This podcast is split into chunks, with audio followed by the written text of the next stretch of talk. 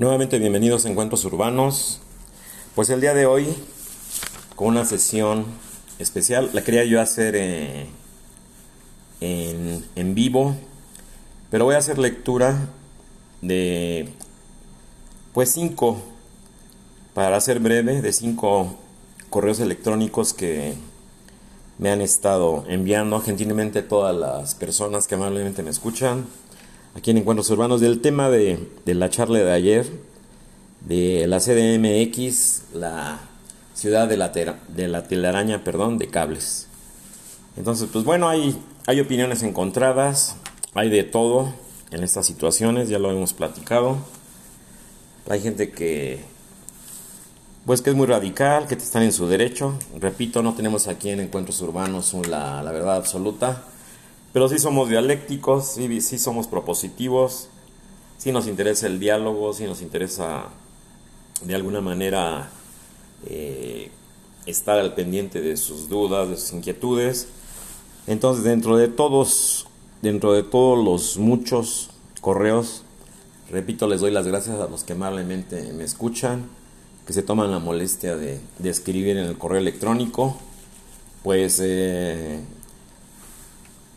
pues son temas que, como lo dije en la charla de ayer, que nadie toca, donde se habla del estado de abandono que se encuentra la, la Ciudad de México, sobre todo en alcaldías que se supone de alguna forma eh, no se trata de ser clasista ni de decir es que unas alcaldías son más y otras son menos. Obviamente hay, hay demarcaciones, hay alcaldías valga la redundancia, donde sí se concentra eh, un mayor número poblacional, donde sí que se concentra el mayor número de, opciones de trabajo, eh, de mantenimiento de edificios, de mantenimiento de casas, de escuelas, todo. Y una de ellas es precisamente Benito Juárez. Benito Juárez, Miguel Hidalgo, Tlalpan, todas estas eh, alcaldías, les digo que me cuesta mucho trabajo quitarme de la mente eso de delegación, pero bueno, creo que ya lo voy logrando. Entonces, bueno, se da la situación de que sí, no es lo mismo, por ejemplo, eh, la alcaldía Milpalta, o la alcaldía Venustiano Carranza, o la situación que se está viviendo con la, con la alcaldesa en, en, el perímetro de, la alcaldía de Cuauhtémoc. ¿sí? Esta, esta señora, con todo respeto, que bueno, pues, ha dado mucho de qué hablar, ha dado mucho de qué. De, dar nota periodística, pero de alguna forma yo respeto a los periodistas, ¿sí?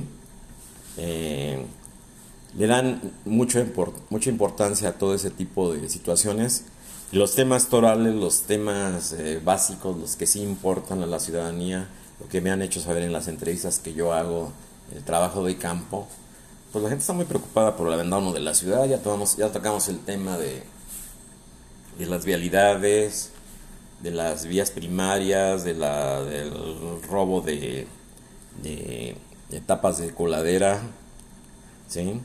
Ya, ya tocamos el tema también en otra charla, de, todo lo que es el respeto a las vialidades, de los ciclistas, de los motociclistas, de los scooters. Ya me dijeron que no es patín del diablo, que es scooter. Bueno, pues los scooters, las patinetas que andan por la banqueta. Ayer mismo me salió un motociclista, yo como peatón, me salió un motociclista este, sobre la banqueta y en sentido contrario me salió de frente. Cuando el sentido de la calle eh, iba yo en el sentido en que van los automóviles. Entonces, pues bueno, voy a hacer lectura, seleccioné cinco, cinco preguntas, entonces va a ser una charla de preguntas y respuestas. ¿sí? También hay que darle voz, repito, a todos los que amablemente me escuchan, a todos los que se toman un tiempo, se dan un tiempo para escribir en el correo electrónico de Encuentros Urbanos. Entonces, la primera pregunta, inicio, ¿sí? Preguntas y respuestas. Luis, eso me lo pregunta José Iñiguez. Luis, ¿qué opinas de la falta de infraestructura general en, toda la ciudad. Bueno, pues es el, eh, el resultado de la falta de planeación. Como que todas las cosas se siguen por inercia, ¿no?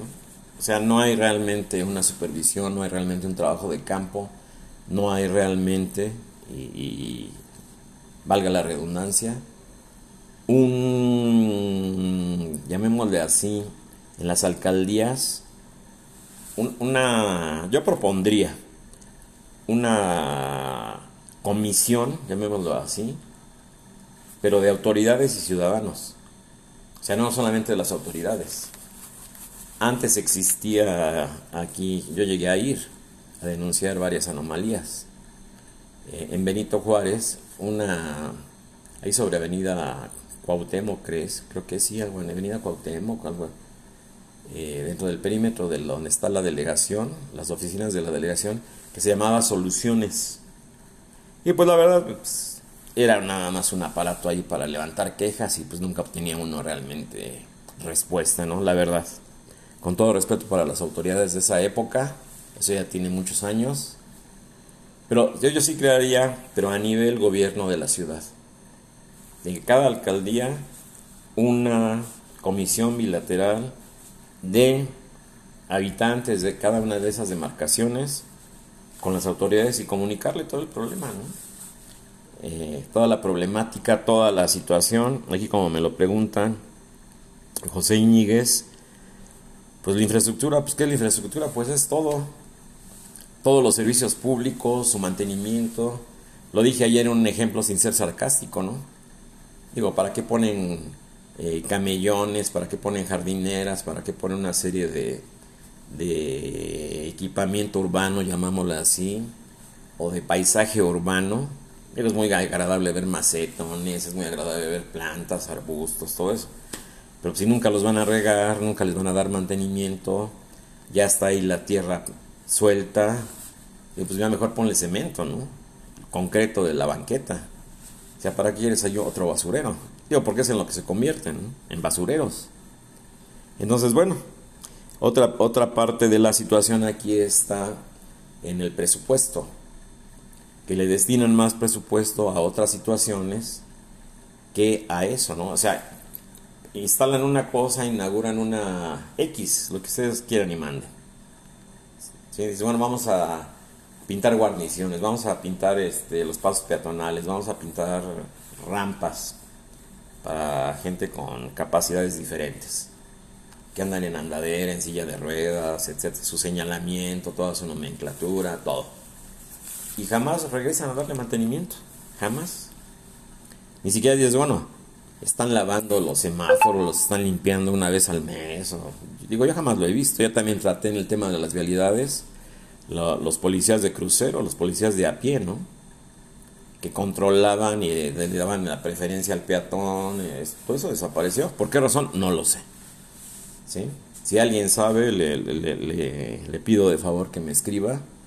¿Por qué desaparecieron? Porque en todas las ciudades que yo conozco he tenido la, la pues la necesidad laboral más que nada de, estar en otros países y en todas las ciudades que he estado hay, hay policías, eh, eh, como comúnmente se les llama aquí, de a pie, ¿no? O sea, no patrullas, o sea, policías de crucero que están a, pie con su silbato, que están controlando el tráfico, el flujo de peatones, obviamente dándole preferencia al peatón, seguridad, ¿sí? al que se quiere pasar el auto inmediatamente lo infraccionan, al que invade la zona del paso peatonal, que ya me pusieron aquí que se llaman marimbas, bueno, pues vamos, vamos a llamarle marimbas. Gracias también por esos correos. Ya me dijeron que no son patín del diablo también, repito que son scooters o scooters, como me pusieron.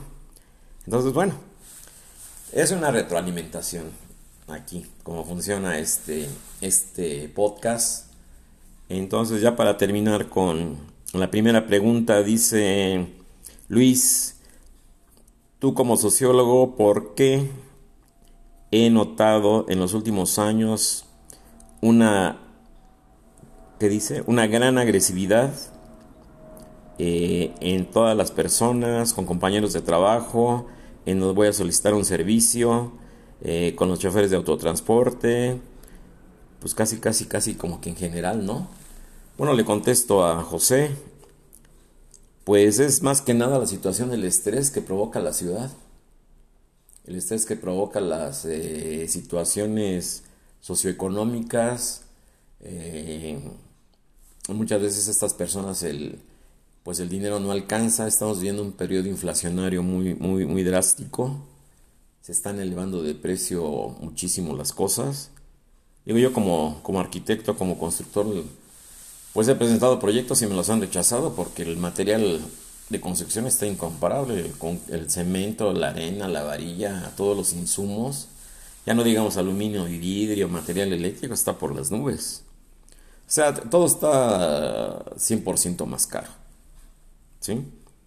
Digo, en honor a la verdad. Digo, vamos a hablar con la verdad. No quiero ofender a nadie, a nadie de las autoridades. Pues estamos viendo una inflación. Digo, aquí la justificación que es a nivel mundial.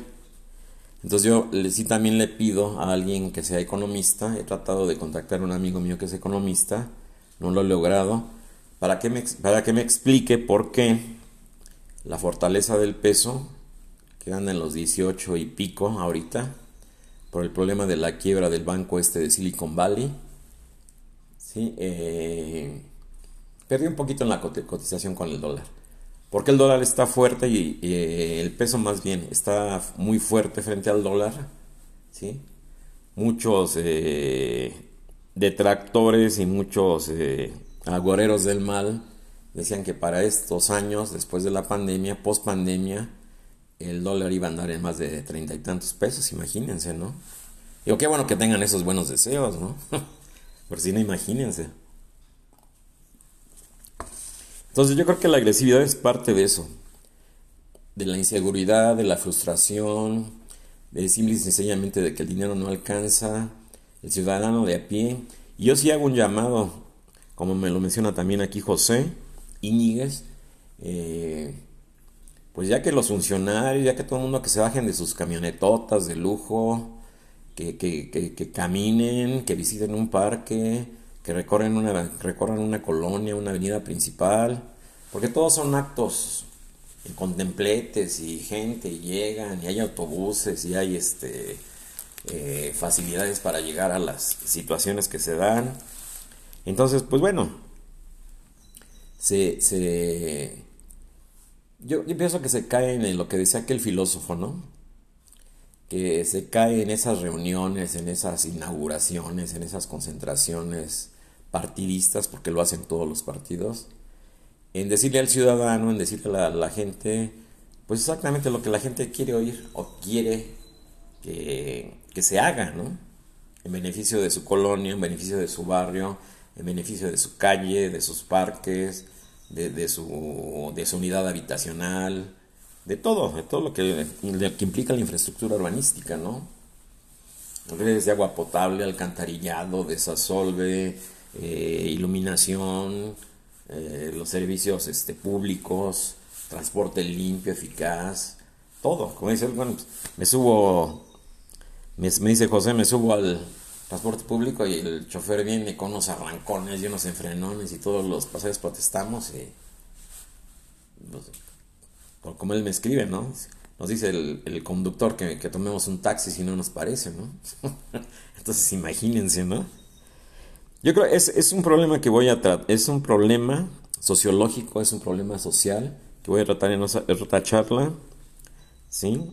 Esta situación que se está dando de agresividad, en eh, la pasada marcha del Día de la Mujer, pues, pues, ahí vimos el mismo, el mismo, pues el mismo argumento, ¿no? Las mismas imágenes de año tras año, ¿no? Mujeres con martillos, mujeres de negro que van ahí encapuchadas con pasamontañas y con sprays y con tubos y digo eh, otras otras otras mujeres marcharon pacíficamente. Hay grupos de choque infiltrados hay grupos que llegan allá a destabilizar.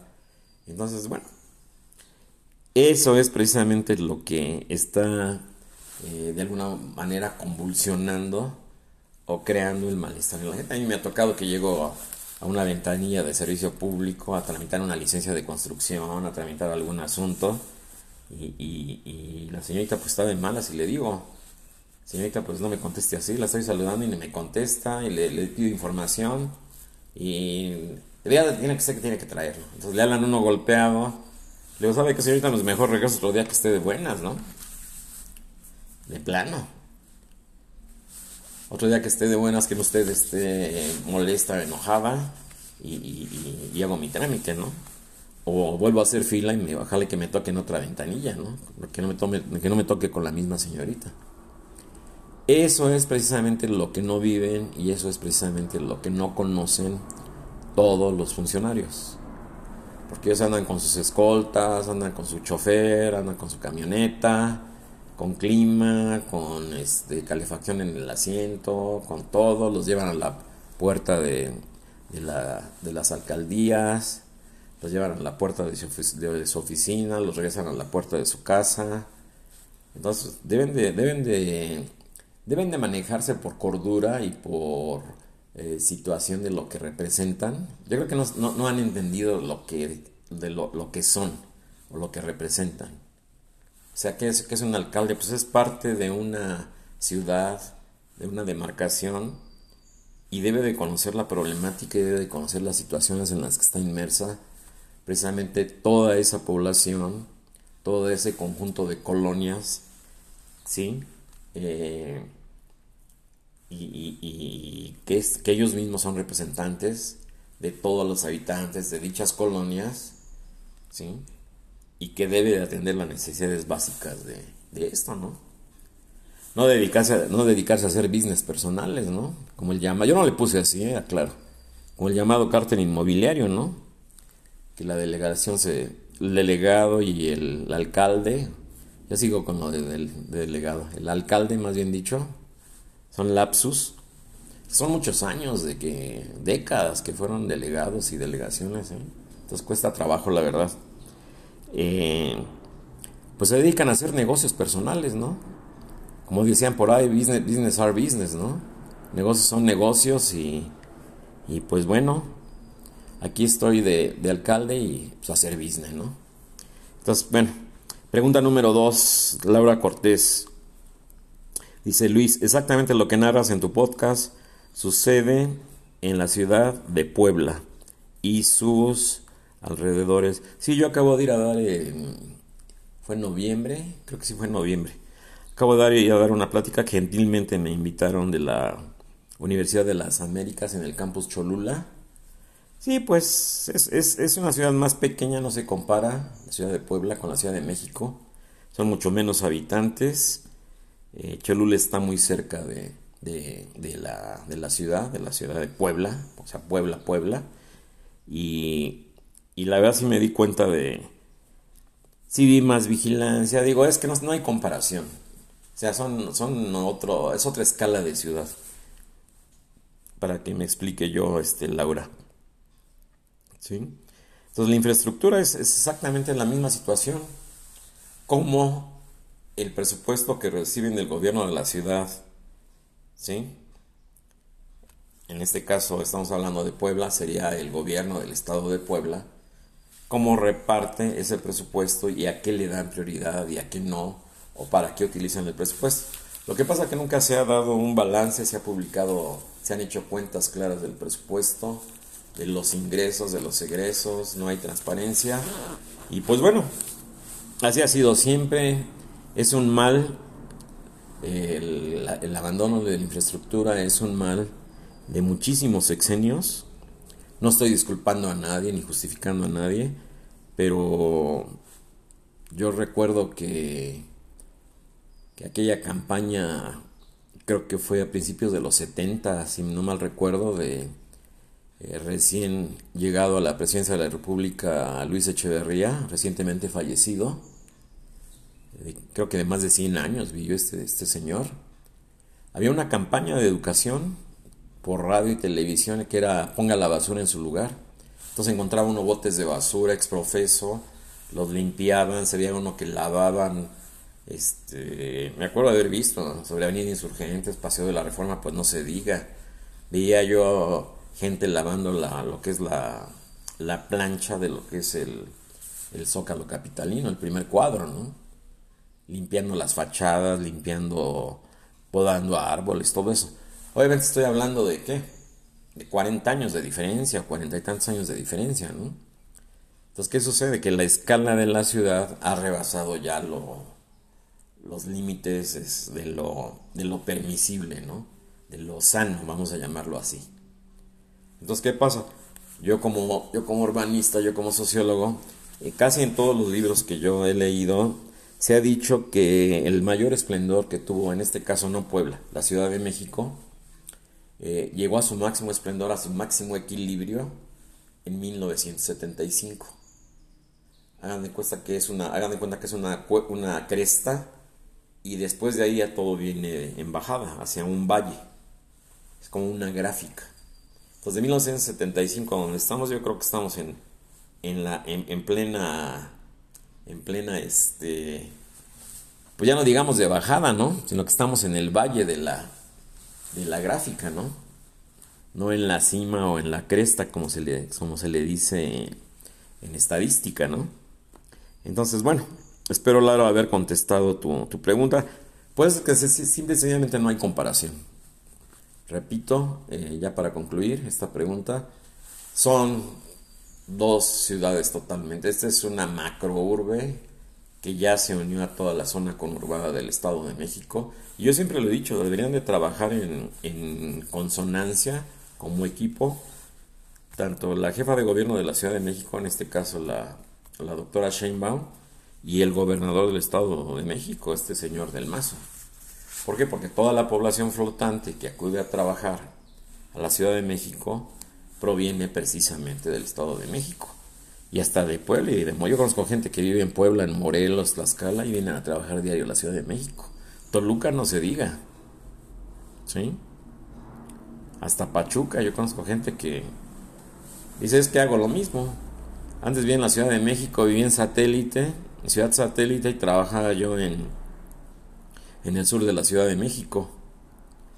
Entonces eran, dos, entonces eran dos horas de recorrido y me esperaba yo a que pasara el tráfico cuando salía de trabajar a que dieran las nueve de la noche y hacía, aún así hacía yo tres horas de regreso. Entonces son cinco horas, imagínense, ¿no? Estar quemando combustible. Bueno, entonces espero, Laura, haber contestado tu pregunta. Pregunta número 3, Eduardo González. Luis, ¿no te parece que urge una reglamentación? Sí, claro, por supuesto. Reglamentación, educación vial y educación cívica y educación de todo. No, sí, por supuesto. Yo creo que uno de los grandes países, uno de los grandes problemas del país, y no quiero compararlo con otros países, es precisamente eso, la educación. No sé por qué extraña razón. Eh, se quitó el civismo como materia básica, se quitó la educación cívica, todas las normas de urbanidad, todas las normas de respeto, toda la educación vial, ¿sí? Ya no se, se promueve o se regala como se hacía antes el reglamento de tránsito del Distrito Federal, el reglamento de condóminos también. me han escrito mucho de todos los líos, los problemas, las aplicaciones estas de hoteles, de de, las plataformas estas de Homey, Airbnb todo eso, ya hice una plática sobre eso, ¿no? Que me, digo, lo digo con modestia, me felicitaron muchísimo, pero pues bueno, no se logra mucho, la verdad es que no se logra mucho, mucho mucha gente de los que amablemente me escuchan recurren a mí como para que yo los auxilie, como para que yo los ayude. Entonces hago mi parte, pero pues bueno, no, no es fácil, ¿no? Es una, es una tendencia mundial que ya está comprobando que ha causado muchísimos problemas. De hecho, en muchos países está prohibido todo este tipo de plataformas porque se pierde la seguridad la, seguridad y la privacidad. repito, ya hice una charla sobre esto. ¿sí? La ciudad prácticamente se ha convertido en un hotel. El problema de la gentrificación también que está sucediendo en la, colonia Condesa, Hipódromo Condesa en la colonia Roma, ¿sí? que se están eh, adecuando o destruyendo interiormente, porque si respetan la fachada, cuando menos, eh, casonas antiguas, todo para hacer cuartos. Tipo hotel y rentarlas eh, por medio de estas aplicaciones, este, pues yo diría nefastas porque evaden impuestos, le hacen un cargo en la tarjeta de crédito, eh, usted es un desconocido, llega, hay una caja ahí con una combinación, por teléfono ya ven que ya pagó el dueño del, del apartamento, de la casa o de lo que usted esté alquilando, ¿sí? Recibe el pago, le llama a usted, le da la clave de la caja esa donde están las llaves. O sea que ya ni el propietario recibe al huésped, ni sabe quién es. ¿sí? es totalmente un desconocido. Entonces, eso ha, ha, sido un motor de cometer ilícitos, de gente indeseable, de que gente que alquila esos espacios, sobre todo en condominios, que es donde hay más quejas, pues para hacer ruido, para desórdenes, para francachelas, para destramparse, para, como se dice coloquialmente aquí en, México, para hacer este reventones, ¿no? Entonces, pues bueno, en eso ha caído, en eso han caído las cosas. Entonces, claro, este Eduardo, Eduardo González que urge reglamentar, por supuesto. Pero en consonancia con la Secretaría de Educación Pública, con consonancia ¿sí? Cuando se, una persona compra un condominio, sabes que aquí está el reglamento, te tienes que adecuar a todo esto, no queremos ser B&B, no queremos aplicaciones, no queremos aquí gente extraña, no queremos perder nuestra seguridad, nuestra tranquilidad, porque eso es precisamente lo que ha sucedido con todo esto, ¿sí? Entonces, bueno, me voy a apurar, ya llevo 26 minutos. Pues a ver, espero, Eduardo, haber contestado tu pregunta. Pregunta número 4, Leonor García. Dice Luis, ¿no te parece que lo que falta es educación cívica? Sí, bueno, ya lo acabo de decir. No solamente educación cívica, Leonor. ¿Sí? Toda la educación integral básica. ¿Sí?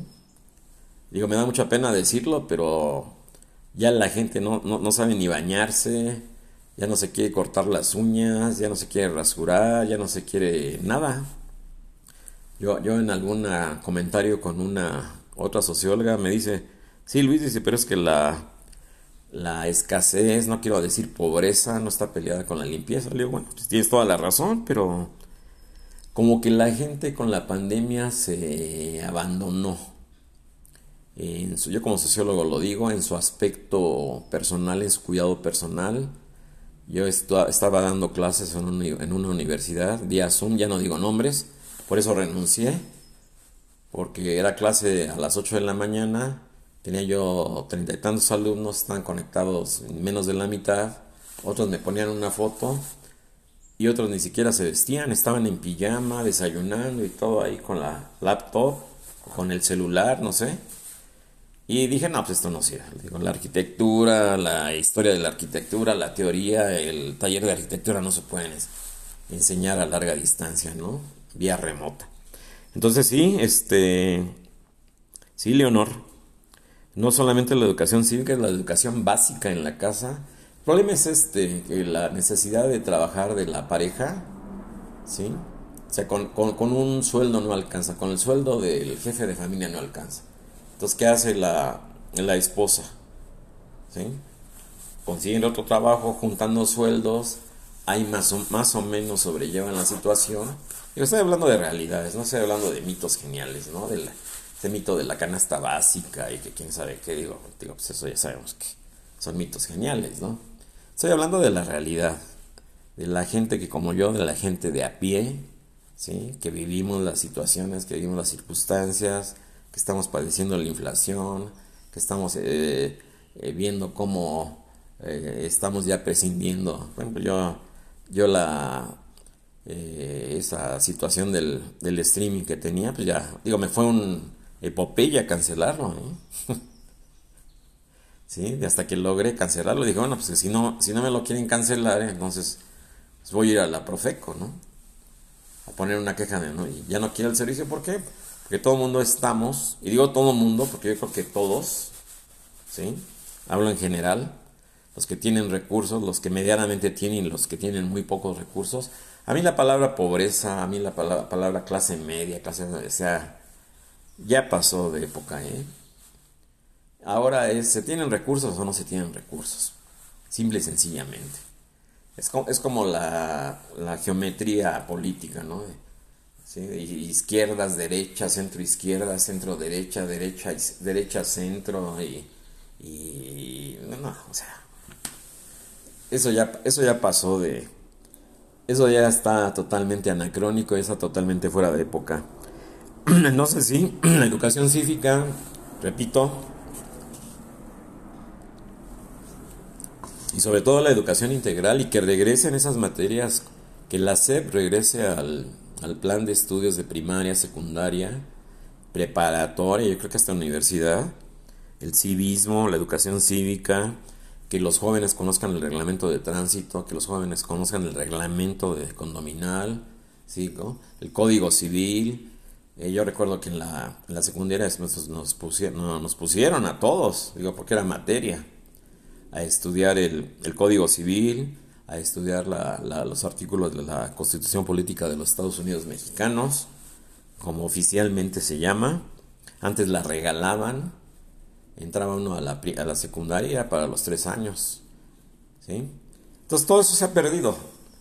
No sé si para conveniencia de quién o para que la gente no conozca sus derechos o para que la gente se vuelva de alguna forma, eh, lo digo con mucho respeto, más indolente hacia, este tipo de situaciones. Y, lo peor, eh, eh, el caos en el que se está cayendo de una anarquía total y en una falta de control, de que se cae en lo que siempre he dicho, en el dejar hacer y en el dejar pasar. bueno, pues, pues, ahí están, que entren los scooters, que entren las bicicletas, que se metan en sentido, que anden por las banquetas, que anden por donde quiera, que todo esté lleno de cables colgando, que haya cables de, de Total Play, de Easy, de Telmex, de la CFE, de Telmex, de, de todos. ¿Sí? no hay supervisión, no ya lo dije en la plática de ayer, no retiran el, cable que ya está en, en, desuso o que ya está dañado, o simple y sencillamente que ya, ya se tiene que retirar. Entonces, todo eso debe estar reglamentado. Se le debe de exigir a esas compañías, digo, aparte de que paguen impuestos, ¿sí? Digo, ya, ya la contaminación visual, digo, los espectaculares, todo eso y las gigantografías de las vallas, digo, también ya, digo, es ofensivo, ¿no? Digo, y, inmediatamente demuelen una casa, ¿sí? Van a hacer un edificio de departamentos, contratan a las vallas para poner, no poner sus tapiales, y, está lleno de, una, de una este, publicidad de veras asquerosa, lo más primario y lo más, digo, ya se les fue la, la imaginación a los publicistas, caray, ya lo he dicho mil veces son horrendas las gigantografías que ponen. Pero bueno, así es. Así es, Leonor García. Y la última pregunta, 5, David Soria. Dice Luis, eh, es muy fácil hablar de las situaciones, pero no eh, mencionas que se debe de exigir a las autoridades porque no existen botes de basura donde depositarla, como en otras ciudades que yo he conocido del país y obviamente de otros países. Ah, no, sí, claro, este, David, tienes toda la razón. Ya mencioné la, la campaña esa muy exitosa, por cierto, de el, sexenio este del presidente Echeverría, ¿sí? Algunos algunos lo, lo mencionan como innombrable, entonces, bueno, yo no tengo problemas en mencionar su nombre. Pues hay que respetar de alguna forma, ¿no? Hayan sido las cosas como fueron y, culpable o no culpable del 68 o defenestrado o no defenestrado el señor. Pues bueno, eh, hubo una campaña muy exitosa, David, David Soria, que había botes, unos botes muy bien diseñados, muy llamativos, con mucho diseño gráfico y todo eso. Estaba muy reciente lo de... Eh, se iba a efectuar el campeonato de fútbol del México 70. Entonces había que dar la mejor cara para la Ciudad de México, ¿no? Una ciudad limpia, ordenada, eh, con mantenimiento, con infraestructura, todo. Era una ciudad que yo me acuerdo en ese entonces, que fue el censo de 1970 que en la Ciudad de México éramos 7, 8 millones de, habitantes. no la locura de ahorita, ¿no? Que se habla de 24 25, incluyendo la, la Ciudad de México y la zona conurbada del Estado de México. Simplemente en Ciudad Neza, y no lo digo de forma peyorativa, se encuentra, es una densidad poblacional impresionante y se encuentran hacinados ahí eh, 3, 4 millones de personas. ¿Sí? Ya para qué hablo de, de Catepec, ya para qué hablo de la otra zona, es toda la zona, toda la zona desde el norte al oriente de la Ciudad de México. Digo, ya tampoco menciono Valle de Chalco, porque pues digo, ahí sí ya. Ahí sí fue la, el baño de pueblo que se dio el otro presidente, este Salinas de Gortari. El programa este que, ejerció durante su gestión de solidaridad y agarró como, eh, más bien tomó, retiro la palabra, tomó como bastión del programa este de solidaridad precisamente toda la zona esta de Valle de Chalco, que siguen igual o peor, ¿eh? con inundaciones, con falta de infraestructura, con calles sin pavimentar y lo único que hizo fue legalizar ahí la situación que eran tierras de cultivo, eran ejidos, se les escrituró, se le, como se estaban colgados de la red eléctrica que iba por la carretera México-Puebla, ¿sí? Eh, la salida de la avenida Ignacio Zaragoza en el oriente de la Ciudad de México. Eh, en ese entonces todavía la, la compañía de luz electrificó. Pusieron postes, pusieron, electrificaron todo, medidores y todo para cobrarles la, la energía eléctrica, pero pues el agua no llega, las banquetas no llegan, también ahí entró muy fuerte Telmex a poner teléfonos, recuerdo yo, alguna vez anduve por esos, por esos lugares, pero pues sí, es lo mismo, o sea, básicamente no, no, hay, una, no hay un cambio sustancial. Y sí, sí David, te tienes toda la razón. Dice Luis, pues ¿dónde quieres que, tiremos la basura si no hay botes? Pues sí, tienes toda la razón. Sí, eh, pues, lo, dije ayer. Dije, a final de cuentas, los que no ensucian son las autoridades. Es el peatón, es el, transeúnte, es la persona que va y que lleva alguna cosa y dices, bueno, pues me tomé un refresco, pues ¿dónde, dónde lo tiro, no? O ¿dónde encuentro un, un bote de basura? En un parque y todo. No existen simple y sencillamente no existen. Entonces, señores del gobierno de la ciudad, pues una campaña, ¿no? De, de botes de basura, de ponga la basura en su lugar. Digo, sin copiar el eslogan este de radio y televisión que salía en, en 1970, ¿no? Repito que se quería dar la mejor cara al mundo de, de, del campeonato de fútbol de, México 70, ¿no? Entonces, este, lo mismo sucedió en el 68, ¿no? Que se quería dar al país, a la ciudad, la, mejor cara, presentar la, mejor infraestructura y presentar de alguna forma, pues que México no era lo que se creía allá, ¿no? Que el, milagro mexicano, el desarrollo estabilizador, de alguna forma o de muchas había funcionado y que, México no era una ranchería eh, ni era un, una, situación rural como se manejaba en, en, otros países, ¿no? Digo, eso yo lo sé porque lo he leído. Ahí está el libro de Jonathan Candle de Vecinos Distantes. Ahí está el otro de, de La Ciudad, eh, también escrito por un norteamericano. Está el magnífico libro, pero magnífico libro, es una serie de tres libros de Tragicomedia Mexicana 1, 2 y 3 del excelente, excelente escritor guerrerense del estado de Guerrero él, este José Agustín. Desde aquí un saludo afectuoso, es amigo mío. José Agustín, muchas felicidades. Ya leí el, el tomo 1 en este podcast. Y bueno, pues concluyo, concluyo y le contesto a David Soria. Pues eh, que las autoridades instalen se destine parte del presupuesto en los parques, en las zonas de, mayor afluencia de transeúntes, de peatones, eh, se, instalen botes de basura, pero que no dejen la basura abandonada, que haya un, un equipo ¿sí? De gente con camiones nuevos, todo eso, que a diario recojan y pongan bolsas y se llenen toda esa basura. Digo, porque si los ponen, la basura va a estar ahí este, y se van a amontonar. Y la gente la basura de su casa la va a ir a llevar ahí, como es como sucede con muchos parques aquí en esta, en esta alcaldía Benito Juárez, ¿no? Los parques en las noches salen de los edificios, eh, todos los condominios, o casi todos los condominios, no se puede generalizar, a tirar la basura doméstica al, a los parques, a los prados, a la banqueta. Entonces, los parques son un basurero.